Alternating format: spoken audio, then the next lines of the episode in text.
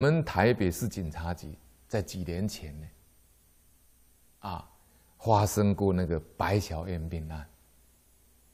啊，我们台湾的一个影剧人物呢，叫白冰冰的女儿呢，叫白小燕被绑架。当时我在台北市警察局呢，担任组长的工作。那么白小燕后来就被坏人把她杀死了。那当时呢，我们新任的张副局长上任，我们的局长因为这个案子呢就垮台了，啊，局长换人。那我们张副局长呢，以前在台南市警察局当过局长。认识一些地方上的佛寺的公庙的住持啦。他有一次呢，我在民防管制中当主任，他去帮我们验收工程，他就告诉我了。我看他在哪念珠念佛，我说：“哎，副局长你也念佛啊？”他说：“是啊。”因为他知道我是学佛的主任，啊，他就先跟我聊了。他说：“哎呀，主任你相不相信风水啊？”我说：“风水确实是有啊，金木水火土啊。”他说：“那你相不相信鬼神呢？”我说：“我当然相信了。”他说：“我跟你讲一个有趣的故事啊。”我说：“什么故事啊？”他说：“我们台北市警察局呀，曾经有鬼，你知道吗？”我说：“我不知道，一天到晚到警察局开会，还不知道有鬼啊。”他说：“白小燕命案刚发生的时候啊，我刚从台南市警察局局长升任台北市警察局副局长，我刚上任。”那我台南的一个公庙的住持陪着我上任，他就在电梯旁边呢，就是我们警察局进去呢，我们警察局对右侧有两部电梯，那他陪他进来的时候，就看到电梯旁边有个鬼魂众站在那里。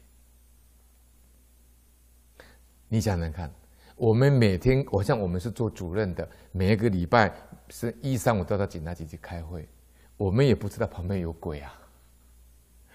电梯按就上去，我们怎么晓得旁边还有鬼鬼呢？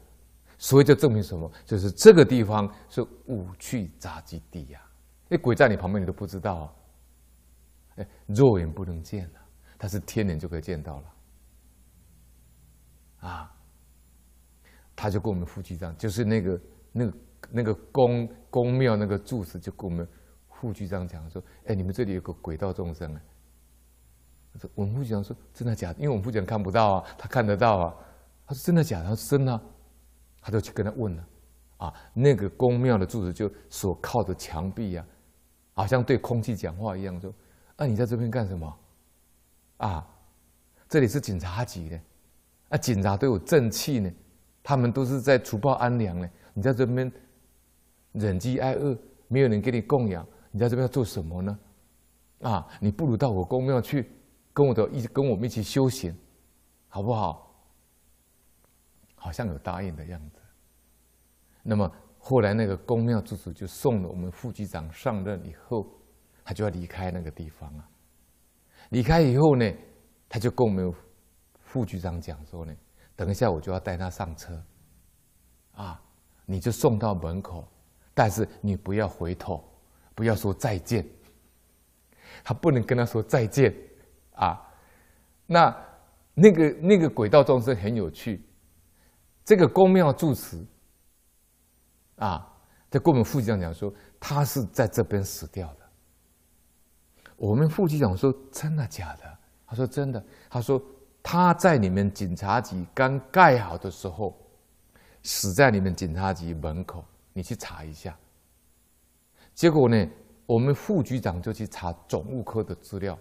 这个警察局刚开始盖的时候，那时候好像是以前的局长严世奇在的时候盖的，啊，严世奇是我们老署长，啊，我跟他也认识，我们感情很好。他说这位鬼道众生呢，是那个工人的儿子，他们父子呢来标我们这个警察局的粉刷工程。